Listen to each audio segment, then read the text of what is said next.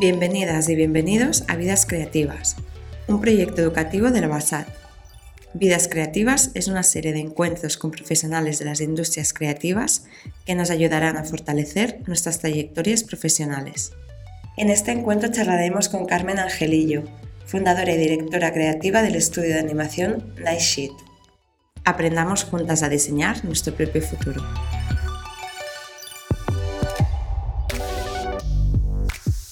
Hola, ¿qué tal? Eh, bienvenidas y bienvenidos a un nuevo encuentro de Vidas Creativas. Eh, ya sabéis, Vidas Creativas es una serie de entrevistas eh, desarrolladas por la BASAT para arrojar un poquito de luz sobre, sobre el mundo de la creatividad, pero sobre todo sobre cómo gestionamos esta creatividad, creatividad dentro de entornos laborables, ¿no? un poco en lo que llamamos un poco pues, las, las industrias creativas. ¿no?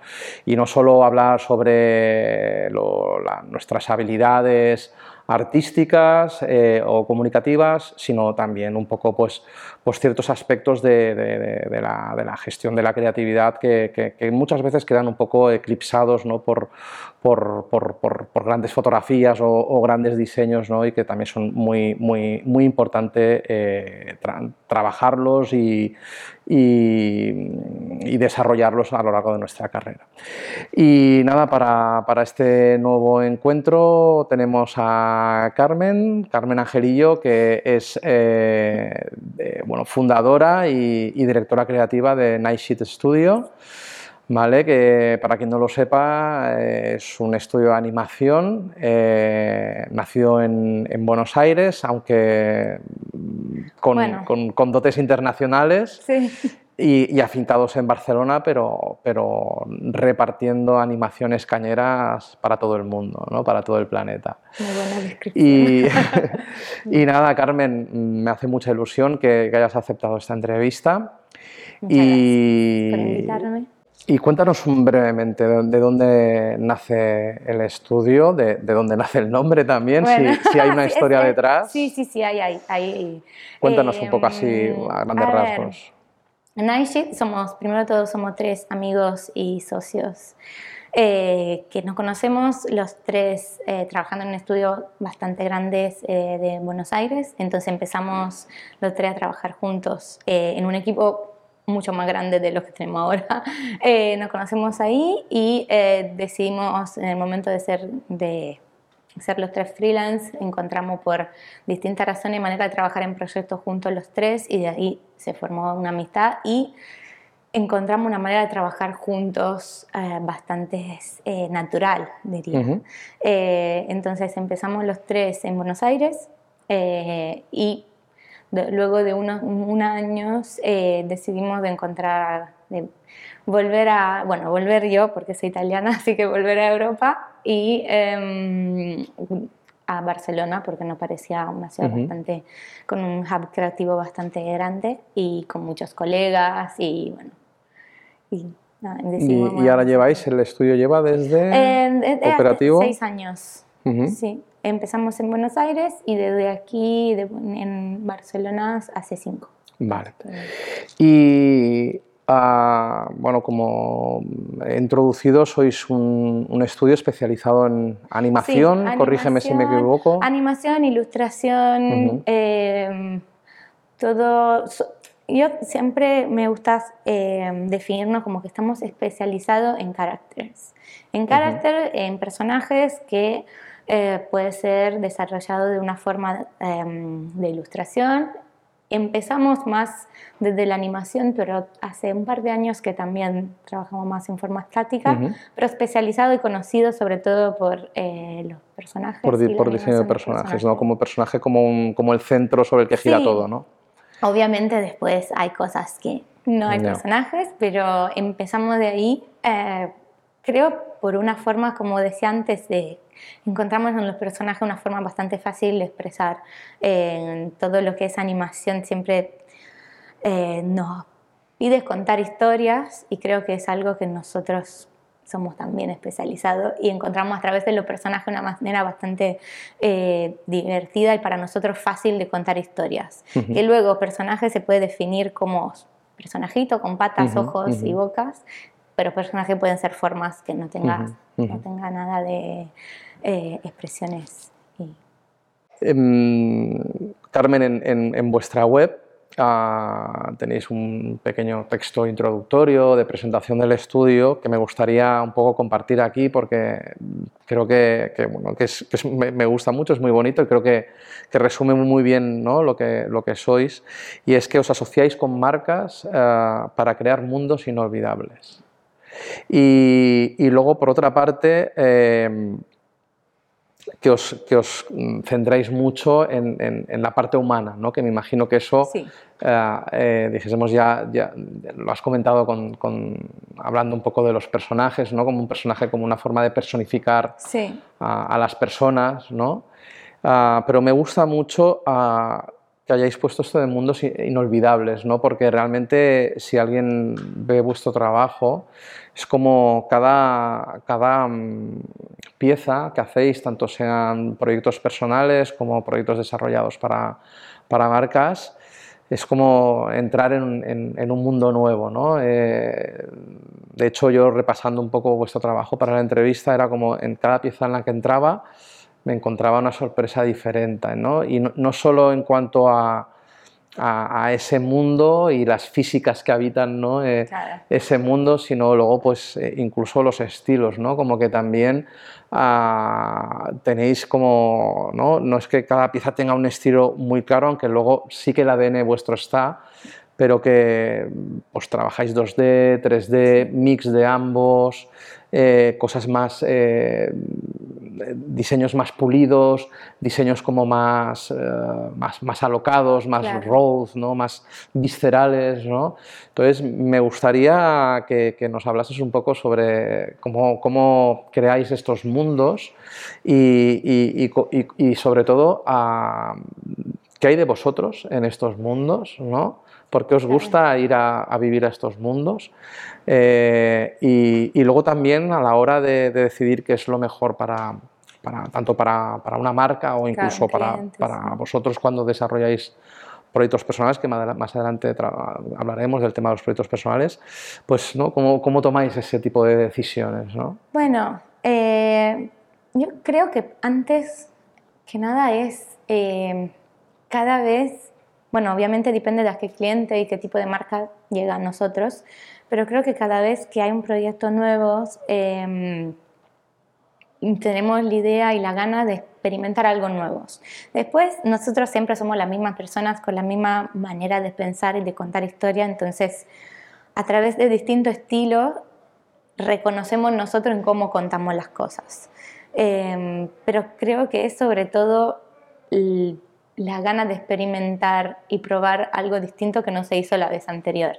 Creo que esto forma un poco un mundo, un mundo eh, más eh, distinto cada vez.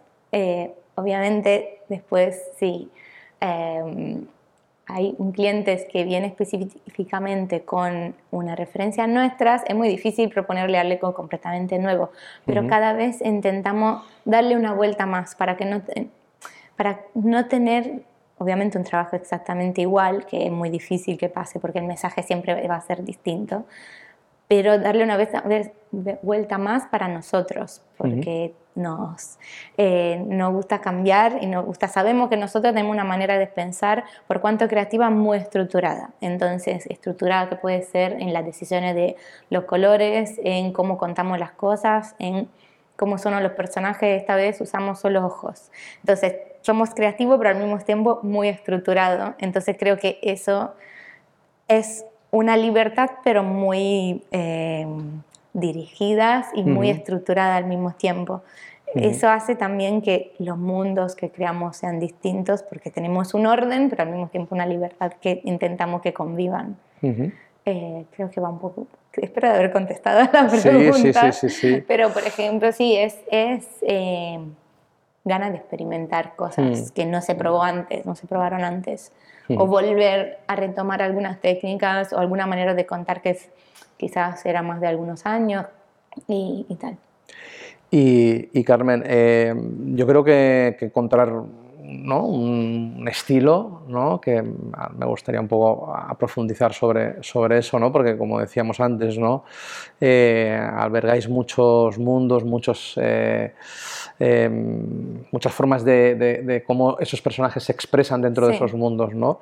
pero me gustaría saber un poco qué, qué, qué hilvana todo, ¿no? qué hace que todo vuestro trabajo tenga cierta coherencia, ¿no? pese a, a, disparar como en, en, muchas eh, técnicas, estilos, ¿no? Eh, narrativas.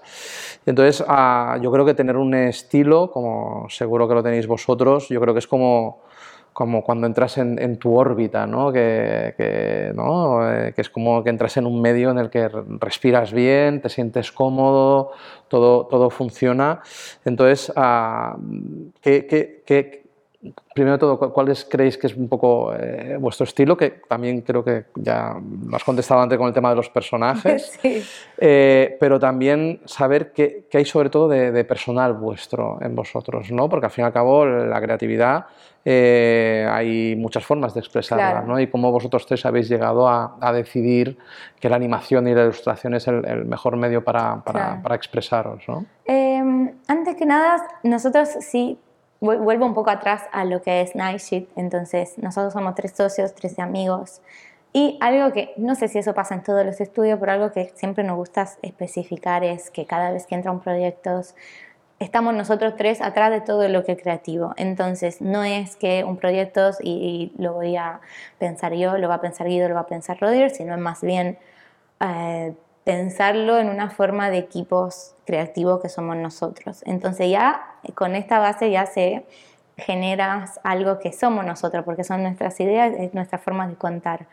Eh, entonces de ahí se encuentra el estilo y de ahí sabemos que nuestros personajes pueden vivir. Eh, después a nivel de estilo de cómo contamos las cosas, eh, hay siempre una forma narrativas y los personajes siempre nos ayudan un poco más a contar, sobre todo si son tópicos un poco más difícil. Eh, creo que personificar eh, lo que contamos y nos ayuda a la narrativa. Entonces por eso es que siempre usamos personajes cuando podamos. Em, pero a nivel nuestro en cada proyecto creo que es eso, como más allá que todos los estilos que son estilos diferentes, pero de nuestro siempre hay que son las ideas. Es como eh, pasamos de una escena a la otra, cómo un personaje te transforma, cómo cuenta las cosas, cómo abre la boca toda la vez que habla, eh, cuáles son los, las caracterizaciones de un personaje, cuáles son sus sentimientos, su estatus. Esas son todas cosas que intentamos eh, contar a través de nuestra creatividad y pensarlas nosotros. Entonces, eso es lo que hace que nuestros proyectos sean nuestros, creo que es ahí. Mm, como bien dices, ¿no? un poco trabajáis las ideas, pero bueno, luego a la hora de, por ejemplo, a, nivel eh, técnico, de decidir un poco qué, estética utilizáis, si utilizáis 2D, 3D, incluso he visto piezas que, mezcláis los dos. Em, Supongo que también hay una decisión ¿no? de lo que creéis que es mejor eh, para, la, para, la, historia o incluso a lo mejor mm, retos que os ponéis vosotros o, o, palos en las ruedas para complicaros la vida y decir, bueno, vamos a probar algo que nunca hemos hecho, ¿no? vamos a ¿no? un poco pues, reinventarse ¿no? o, simplemente el placer de, de, probar diferentes eh, eh, estéticas. Estética, Entonces, ¿cómo, ¿cómo trabajáis todo este tema? Mm, bueno, primero poniendo un poco los palos en la rueda. Nosotros, eh, como dije antes, no gusta poner reglas. Entonces, reglas pueden ser también jugar un poco afuera de nuestra zona de confort. Eh, ahora es verdad que últimamente estamos usando más eh, mezclar técnicas, que es algo que nos gusta muchísimo. De hecho, hace, bueno, antes de la pandemia empezamos a rodar cosas con puppets, que es algo que nos encantó. Entonces, es un poco buscar cosas que no habíamos hecho antes y jugar fuera de la zona de confort, como decías. Luego también eh, depende mucho de quién nos lo está pidiendo, cuánta libertad nos dan, eh, si, eh, por qué no llaman, porque un cliente no llama es por una referencia que quieren exactamente lo que ya vieron en nuestra web o porque le gusta nuestra manera de contar. Entonces, si lo que atrae es nuestra manera de contar, entonces ahí sí podemos jugar con una libertad de estilos y probar cosas distintas a las que solemos probar. Más por la ganas de investigar, también con la ganas de probar. Eh, trabajamos muchos con amigos, entonces una vez que se abre la puerta a probar estilos distintos, esto significa que podemos llamar otros amigos que no hemos trabajado antes, amigos, amigas. Y mm, mira, va un poco por ahí. Y, mm, y Carmen, eh, a medida que vais trabajando todos estos proyectos ¿no? y, vais definiendo, ¿no? pues cuál es el mundo ¿no? que le viene mejor a cada proyecto, ¿no? el estilo, la estética.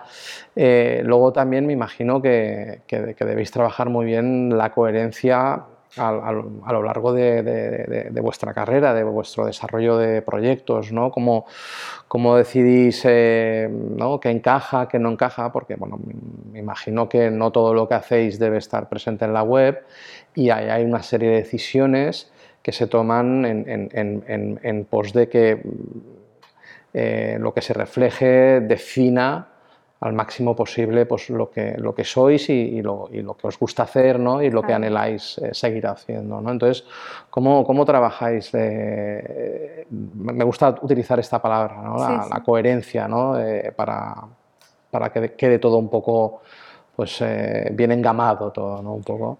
Em, bueno, primero de todo sí, no, obviamente nosotros eh, diría que el 80% de nuestros proyectos están en la web, no es muchísimo, o sea, obviamente hacemos cosas que no, no podemos enseñar, pero un poco por estilos, que si no, no encaja con todo lo que la imagen que nosotros queremos comunicar, sino más bien por, hay también cosas que pasan que hay proyectos increíbles que no se pueden enseñar, que a veces eso no sé si también pasa.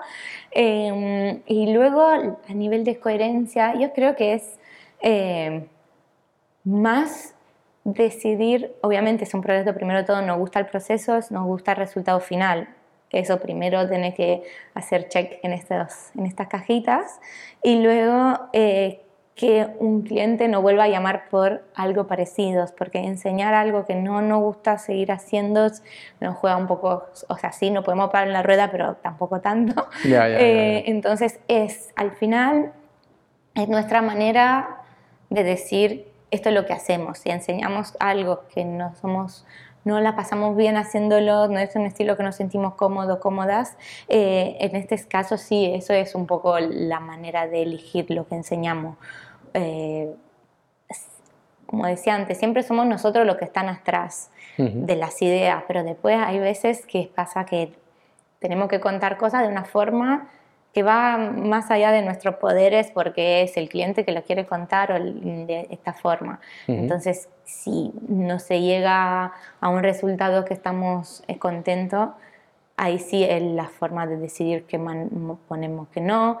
Em, también volviendo a lo que contaba antes, eh, tenemos un estilo de contar cosas, pero no tanto un estilo estético, o sea, sí, hay una estética atrás, pero que siempre cambia. Entonces, eh, también eh, crear una variación entre nuestros proyectos. Entonces enseñamos algo que puede ser 3D como algo que puede ser 2D para que se sepa que hacemos estas cosas, porque hay personas que hacen 3D y no, o sea, nosotros eh, antes no éramos conocidos para hacer eso y nos dimos cuenta que al final sí nos gusta también y hasta que no los enseñas nadie lo sabe. Eh, es un poco esto.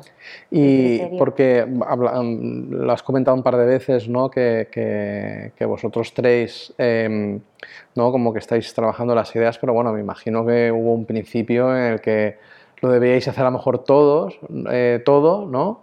Y luego me imagino que con el tiempo habéis podido eh, conseguir pues, proyectos con presupuesto que permiten un poco montar equipos, entonces pues entiendo que lo que más os gusta es pues, llevar un poco la parte de, pues, esto, ¿no? de contar la historia, que llegue a, bien, a buen puerto y todo esto. Entonces, ah, ¿cuáles son un poco los skills que tenéis cada uno un poco de, base? ¿no? De, cada uno de los, de los socios, dices? Sí. Em, a nivel de background o a nivel de lo que hacemos nosotros en el estudio? Me gustaría saber de, de, de, dónde venís y luego, pues, bueno, actualmente lo que desarrolláis, eh, también saber cómo un poco pues, os dividís, ¿no? También, porque entiendo que, que, las ideas los hacéis juntos, pero a lo mejor también hay algunas tareas que cada uno se responsabiliza. o... Claro, o sea, a nivel creativo sí intentamos los tres estar juntos y pensar las ideas y la historia y las narrativas. Y, mm, luego, bueno, a nivel background yo eh, estudié modas, estudié diseño de indumentaria, eh, pero por varias razones empezó a interesarme más eh, todo lo que era más animación. Pero me refiero cuando, cuando empezasteis Night City sí, Studio. Sí, sí. Luego, cuando empezamos, fue más Obviamente, primero de todo, los presupuestos eran que nosotros teníamos que hacer todos. Entonces, yo y Guido siempre fuimos los que más llevaban la parte de animación eh, y un poco más de diseño y storyboard. Y, y luego Rodier es más en las personas que eh, más hacen artes y todo lo que es eh, la parte estética y lo que se ve. Entonces, eso fue cuando empezamos, como eh, estábamos divididos. Pasó mucho tiempo al llegar a decidir de ampliar y llamarnos, llamar amigos y amigas, ayudarnos. Primero porque al principio era como nadie lo sabe hacer mejor que nosotros, no podemos soltar estos bebés. y, no podemos delegar. ¿no? no podemos delegar, pero no... Había un tema económico que no se podía porque realmente eran eh, freelancers que no teníamos realmente el dinero para pagar. Y segundo, porque ah, cuando empezás, sobre todo, pones ideas y, y ahí es, es difícil delegar y saber, tenés en la cabeza lo que quieres y a veces no sabes cómo explicarlos a las personas que te va a ayudar. Entonces, creo por eh, eh, no saber comunicar, siempre dijimos, bueno, que es mejor que lo hacemos nosotros hasta que lo hace alguien. Después, obviamente, a nivel técnico hay gente que es mucho mejor que nosotros animando, mucho mejor que nosotros diseñando, y ahí empezamos a em, aprender a comunicar a nuestro equipo, que puede ser momentáneo, fijo, lo que sea, lo que nos imaginamos, y que es algo que nadie, nadie sabía antes, pero... Eh, hay situaciones que sí, ahora ya no, no podemos, no todo no pueden animar y sobre todo realmente aceptar que hay gente mucho mejor y que puede hacer que el producto final sea increíble. Eh, y Carmen, em,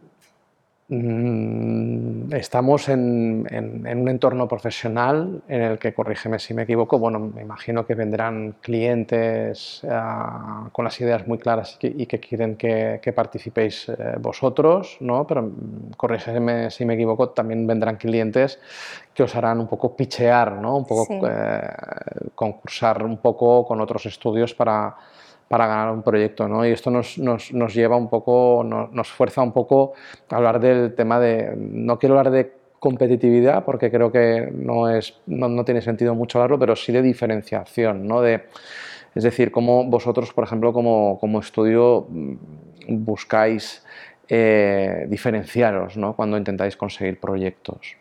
Eh, sí, obviamente sí. Eh, hay momentos que, que se tiene que hacer un pitch y, tenemos que participar y competir con otro estudio, grandes, chiquitos, lo que sea.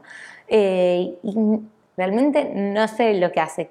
A veces hay, hay parámetros que no sabes porque se gana algo. O sea, nosotros obviamente intentamos darlo todos, todas las veces que participamos y es intentar comunicar eh, nuestra manera de pensar al cliente, porque obviamente es, es eh, el pitch lo ganas por estilos eh, y por maneras de contar las cosas.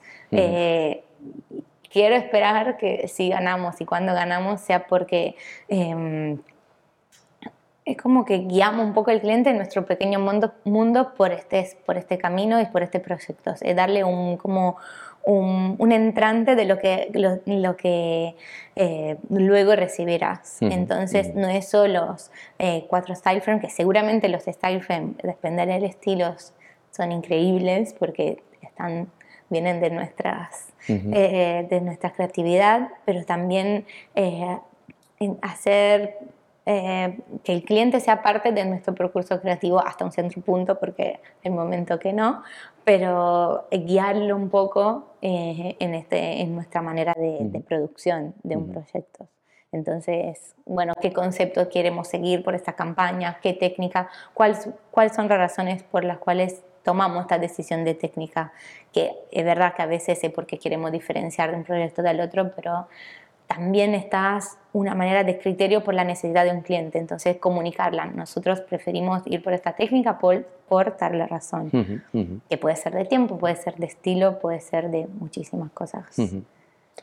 Y esto también, eh, el, estar trabajando continuamente pues, para marcas o incluso también desarrollando proyectos personales, hay, un tema que me gustaría saber que, que pienses o que pensáis, que es el tema de cómo gestionáis las modas y las tendencias desde dos puntos de vista. El primero es, ¿no?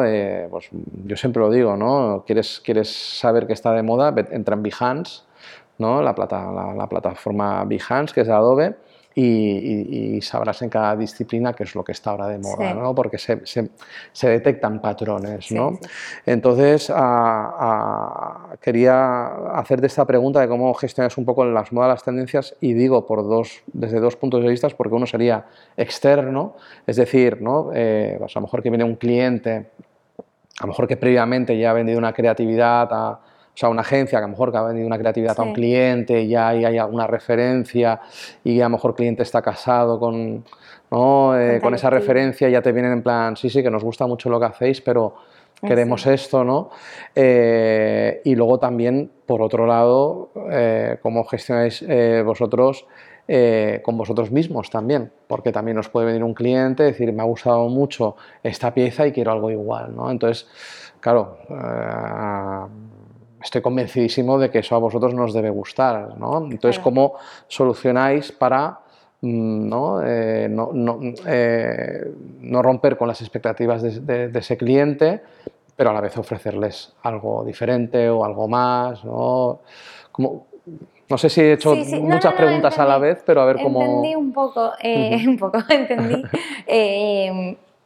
primero, es de alguna forma, bueno, nosotros quiero contar algo que siempre es como somos eh, focalizados en carácter por muchísimo tiempo, siempre las referencias, ahora ya no, pero antes nos seguían siempre viendo las mismas referencias, que era, mm, ¿cómo era?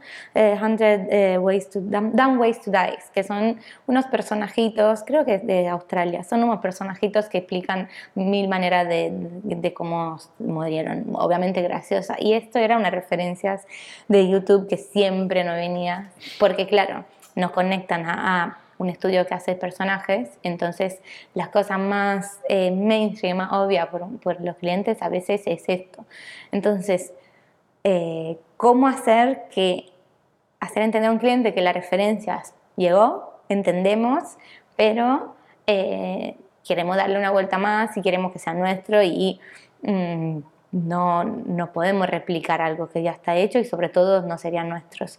Y de esta forma es siempre justificar, creo que es la manera más eh, razonable de, de, justificar por qué tomamos ciertas decisiones. Entendemos, eh, hay modas, y hay formas de contar cosas, pero claro, al final si nos están llamando es porque quieren un poco de nosotros también, entonces es un poco justificar y dar la razón por la cual esto va a ser el estilo, porque pensamos que funciona más, porque es un personaje em, y pueden contar estas cosas igualmente aunque las formas sean distintas, por ejemplo. O es sí direccionar para nuestro lado, pero siempre dando una razón, porque creo que es simplemente arbitrariamente decir, proponer un estilo que no es eh, lo que el cliente pidió, sin justificarlo es un poco, no sé si prepotente, pero que, que, es, creo que también en la manera que nosotros trabajamos, es siempre preguntarnos por qué a las decisiones que tomamos y de esta forma también hacerlo con el cliente es que nos lo pide. Eh, luego hay veces que no se puede, pero, pero intentar un poco de este lado. Y sí, obviamente si abrís Behance tenés muchísimas referencias y va un poco, como decía antes, intentar eh, salir un poco de la zona de confort y es, no es muy fácil porque después entras en Behance, tenés un montón de referencias que también se pueden usar y, todo lo hacemos para entender qué hay afuera, pero luego intentar siempre poner un poco de lo nuestro para que también nos sentimos parte de un proyecto, sino es eh, obviamente tomar referencias, pero sin contextualizarlas. y, Y me gustaría entrar un poco en el tema de proyectos personales, porque sé que también nos gusta desarrollar proyectos personales, también hacerlo con, con, colegas de profesión o amistades. Entonces, ah, me gustaría saber qué, qué, qué importancia o qué peso tiene el desarrollo de proyectos personales en, en y también eh, si, si, esta serie de proyectos eh, os ha, ayudado un poco, que, me imagino que sí, pero me gustaría que lo contases, ha ayudado a definir un poco la personalidad del estudio. Sí, em, no hicimos muchos, pero sí hicimos eh, proyectos personales y también hicimos proyectos casi personales, en el sentido que hay, hay cosas que también hicimos de una forma tomada como un proyecto personal. Eh, entonces, ¿qué define un proyecto personal? Es que en teoría no hay clientes, sino nosotros, lo cual a veces es muchísimo peor porque no hay estilo, no hay referencias, no hay deadline, lo cual es gravísimo. Bueno, ahora sí, sí empezamos con nuestra productora a, que no pongan a ordenaros un poquito. Y, sí, porque los proyectos personales van, empiezan a...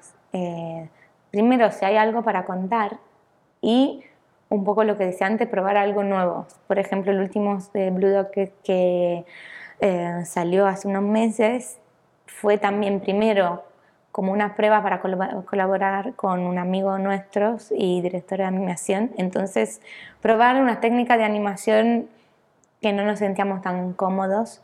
Entonces, y al mismo tiempo probar un estilo mucho más gestual con muchos brushes y, cosas que volvían un poco más a ser crafty, diría. Eh, entonces fue un poco empezando de ahí.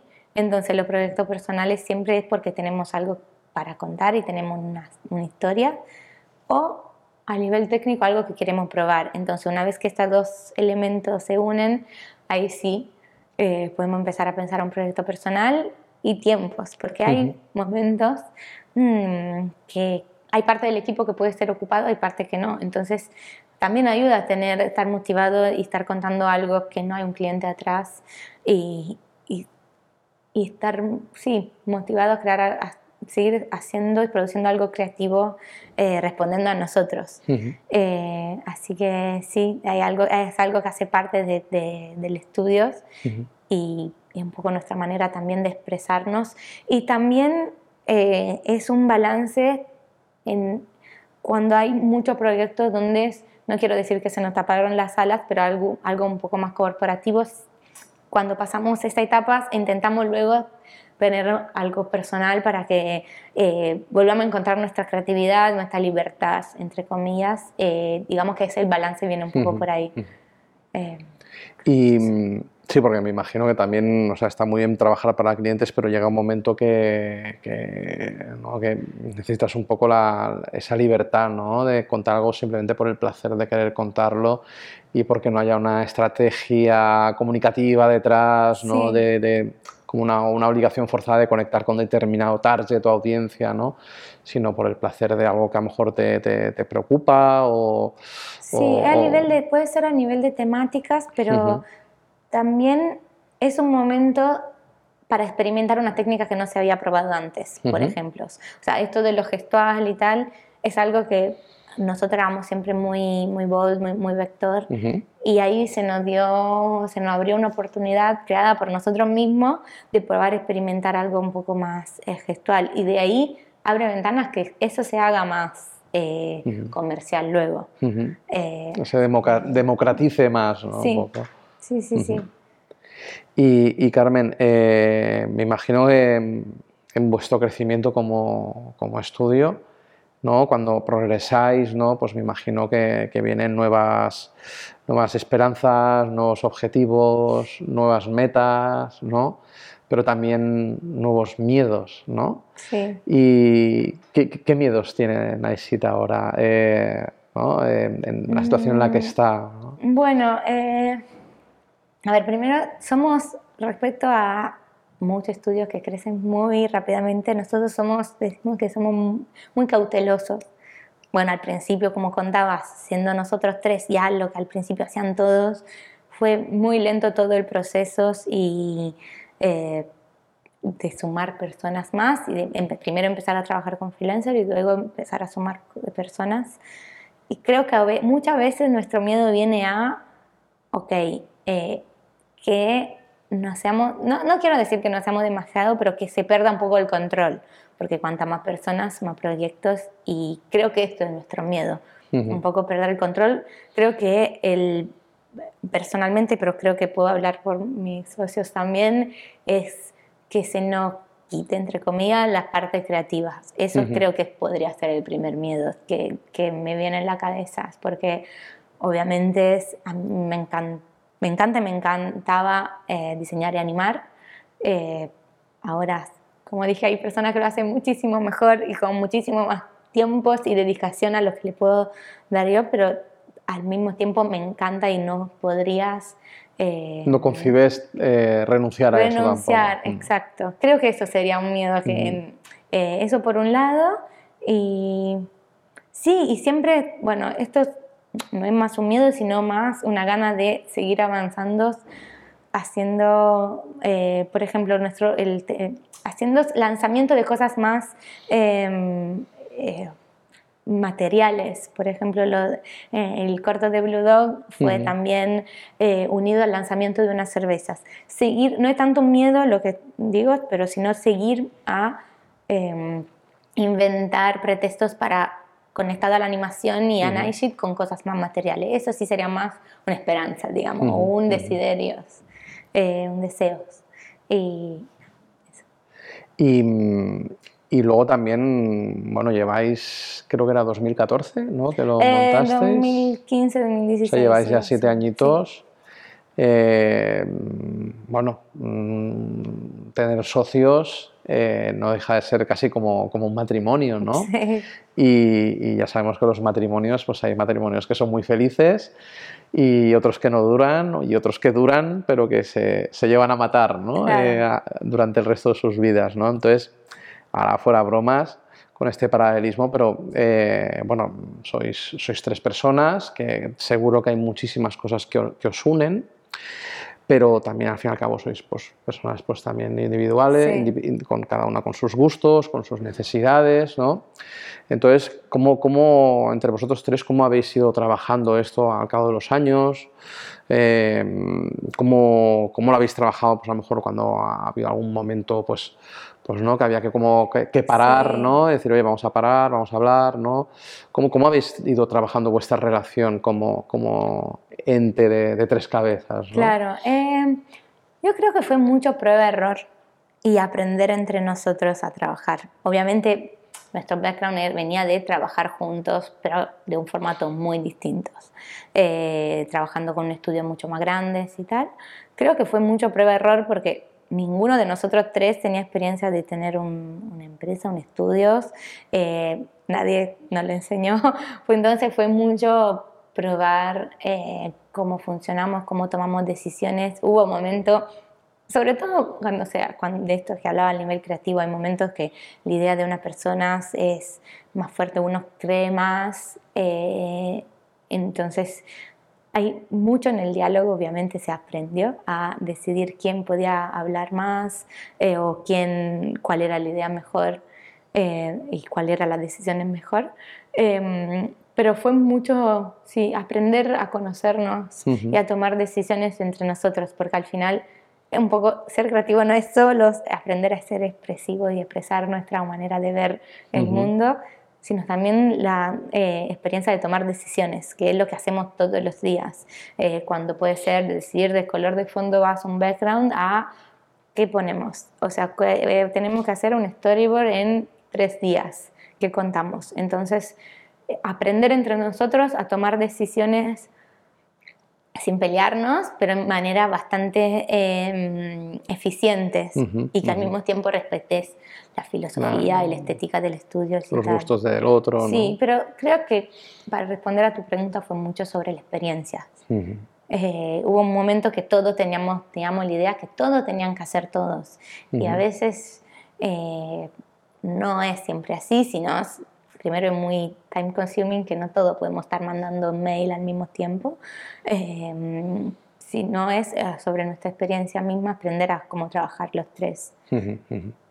Y, esto también eh, quisiera conectarlo también por, curiosidad, por, saber cómo, cómo, os organizáis, eh, cómo gestionáis vuestras rutinas como estudio, ¿no? ¿Cómo, cómo, os, ¿Cómo, os, dividís un poco las, las tareas en el estudio? está la parte un poco más más creativa, ¿no? que me imagino que ya comentabas ¿no? que os sentáis un poco los tres y, trabajáis un poco, pero ¿cómo, cómo gestionáis un poco todo, todo lo que significa tener un, estudio? Eh, lo vais, ¿Os lo vais dividiendo en cada proyecto? ¿Intentáis que sea siempre equilibrado todo? ¿Tenéis algún tipo de funciones muy marcadas? A lo mejor hay algunas funciones que eh, sí que las hace uno siempre que hay que hacerlas. O... Eh, depende mucho de los proyectos. yo diría que entre nosotros tres, Rodier, él siempre será la persona que más eh, encargada de todo lo que es la parte artística, eh, ejecutiva, o sea, en la parte de ejecutar todo lo que es arte. Ahora ah, tenemos, por suerte, eh, colaboradores y colaboradoras que nos ayudan un montón, eh, pero él, digamos que su rol no ha cambiado en el curso de los años. Cuanto más y Guido sí somos lo que hacen un poco de... Siempre, por mucho tiempo yo me definí que hacía un poco de todos, que lo que seguimos haciendo, mm, pero el día a día puede ser más eh, encontrar, eh, hacer un check diario con el equipo, o sea, dependiendo de qué proyecto, porque hay proyectos que somos seis personas, hay proyectos que somos 10, 15, hay personas en todo el mundo que tenemos que contestarles y, como decía antes, tomar decisiones. Obviamente las decisiones a veces te toman entre los tres, a veces hay que ser muy mm. eh, rápido y eh. práctico y a alguien que le tenés que, tenemos que contestar. Entonces, eh, digamos que yo y Guido nos encargamos más de esta parte y, luego hacer que el equipo, aceitar el equipo para que seguimos trabajando juntos. Entonces es, sí, hay, a veces hay animadores, a veces yo soy más encargada de la parte de compositing o de Em, editing, depende un poco de los proyectos, pero sí, bueno, quizás Rodrigo es la parte más artística, pero mm, sí, es más organización y hacer que, que, todos tengan, estén contentos y, y, hacer un check casi diario de ver si estamos todos en las mismas páginas. páginas eh, un poco, ¿Y, en cuanto a horarios, cómo, cómo lo gestionáis? ¿Sois madrugadores? Eh, eh, bueno, no, diría que no. ¿O trasnochadores? Es bastante sano, dirías. no, intentamos, paso muy pocas veces a hacer fin de semana y cosas, porque creo que intentamos gestionar, no sé cómo, no sé si fue de gente del equipo que tenemos y los colaboradores muy, em, me viene a decir muy pro, pero que tienen mucha experiencia, eso hace que el trabajo sea más, fluya más, eh, y intentar, obviamente, si han pasado eh, días que, y ocasiones y proyectos que se ha tenido que trabajar un fin de semana, un feriado, lo que sea, pero ni, no diría ni madrugadores ni de hacer tarde noches, una cosa en el medio, sobre todo ahora que una de nuestras designers em, vive y trabaja en Italia, entonces a eso ya no hace hace que tengamos una rutina, o sea, hacer un check-in diario con ellas y con el equipo que está aquí o no.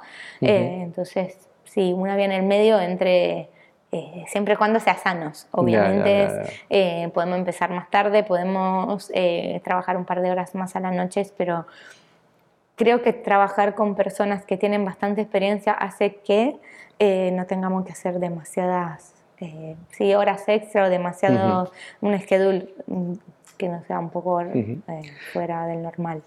Y mm, bueno, ya estamos llegando al final, Carmen. Voy a acabar con un par de preguntitas más. Ah, la primera es, eh, evidentemente, ¿no? Eh, la curva de aprendizaje de, ¿no? de, construir una carrera profesional y, y, en vuestro caso concreto, pues no una empresa, ¿no? O un estudio, pero bueno, que se acaba convirtiendo en una empresa, ¿no?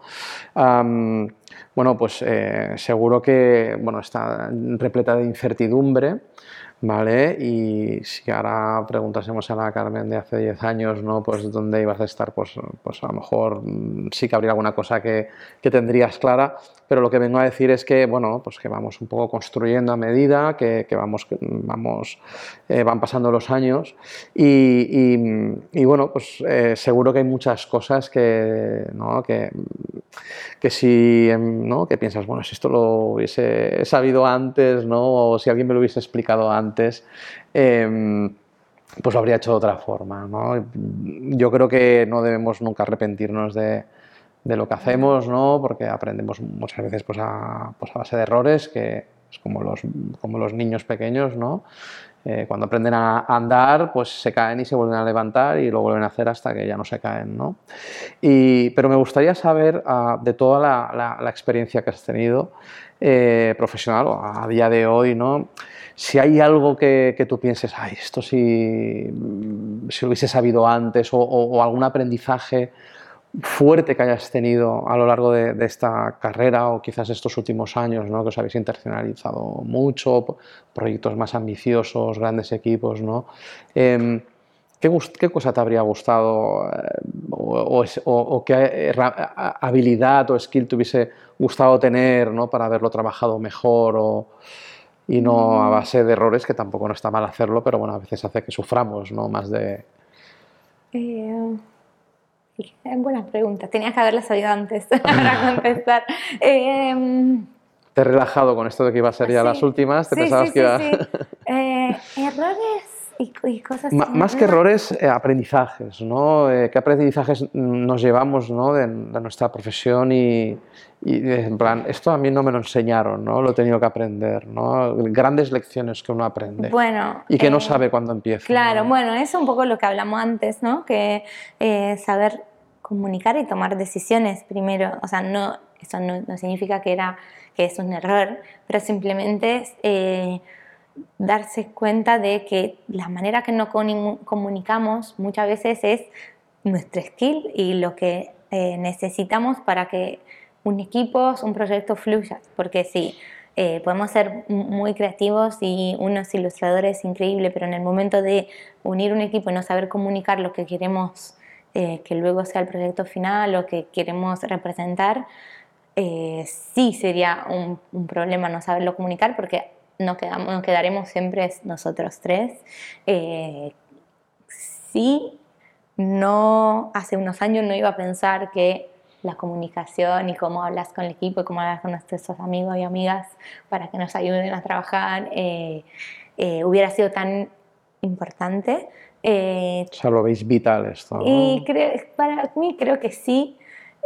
como dicen en Argentina también es muy básico, pero ser buena onda ayuda un montón porque mm, y tener amigos que eh, también creo que es muy importante, sobre todo al momento de empezar, tener pares o personas que hagan, que puede ser una empresa de totalmente otras cosas, pero alguien con lo cual podemos comunicar. Eso creo que es bastante importante, que a nosotros nos ayuda un montón tener amigos que quizás cuando nosotros empezamos tenían una empresa de 20, 20 personas, eh, que nosotros al principio era como, bueno, eso, bueno, eso es lo que no queremos. Eh, pero también tener alguien con quien confrontar, porque sí, es competición, no hay competitividad todo el rato, pero también saber que somos humanos y nadie nos enseñó a tener una empresa. Eh, no quiero decir, es más estudios, ¿no? En empresas sí me imagino eh, una oficina bien eh, gris, si no es así. pero sí, creo es eso, saber comunicar, sea con quien trabaja con nosotros y pedir ayudas, quizás no literal, pero hablar con nuestros pares para también tener una opinión. Em, yo me acuerdo que hace dos años eh, hablé con mis ex jefes en Londres y me acuerdo que los problemas que teníamos nosotros eran lo que quizás habían tenido ellos hace 10. Y eso creo que es bastante importante y nadie me dijo hace 10 años, mira, que tenés que tenerte buen los jefes porque van a ser tu amigo en un momento. Y eso creo que va a estar importante. Bueno, es cuando surge más la, la ocasión y la necesidad, ¿no? Cuando pides consejo, ¿no? Y, y, ahí es cuando tiene valor lo que te puedan comentar. Eso por un lado. Y luego me acuerdo una vez hablando con una amiga cuando en este momento Naishita había empezado y no queríamos delegar. Me acuerdo que una vez hablando con una amiga que también ahora tiene un estudio de animación, me, que contamos, no, porque nadie lo puede hacer mejor que nosotros. Y ella dijo, pero hay personas, o sea, hay personas que si tú le comunicas, lo pueden hacer mucho mejor y pueden hacer que tu proyecto sea increíble. Ahí fue como un clic que dijimos, bueno, Brutal, es, es, verdad, porque nosotros vamos a seguir siendo nosotros y las ideas no las, como dije, el miedo de que nos quiten las ideas, eso por suerte no los, no los están quitando, entonces, y hacer que, que todo fluya mejor y que el resultado final sea distinto también, porque si queremos estar en toda, también no, eh, no mejoramos nuestra skill, no podemos ser, estar aprendiendo un software de 3D y estar siguiendo animando como eh, increíble y al mismo tiempo estar, tener tiempo y ganas de pensarlo una historia. Es, es, muy... Hay personas que hacen eso. Está claro, está claro. Pero no se puede todos los ratos. Entonces, sin darse cuenta que hay una comunidad y, hay amigos y amigas que nos pueden ayudar y colegas y gente increíbles que pueden hacer que nuestras piezas sean... Sí, de, bueno, empujarlas un poco más arriba. Y, y, Carmen, oye, brutal, ¿eh? estoy disfrutando mucho esta entrevista, de verdad, gracias. Pero no me quería olvidar de, de, la gente que nos ve, de, la gente que está empezando, ¿no? chicos y chicas que, ¿no? Como eras tú, pues a lo mejor hace 15 años, ¿no? Y, y me gustaría, pues, la última pregunta, pues, pues algún tipo de respuesta que, les pudiese ayudar o inspirar, ¿no?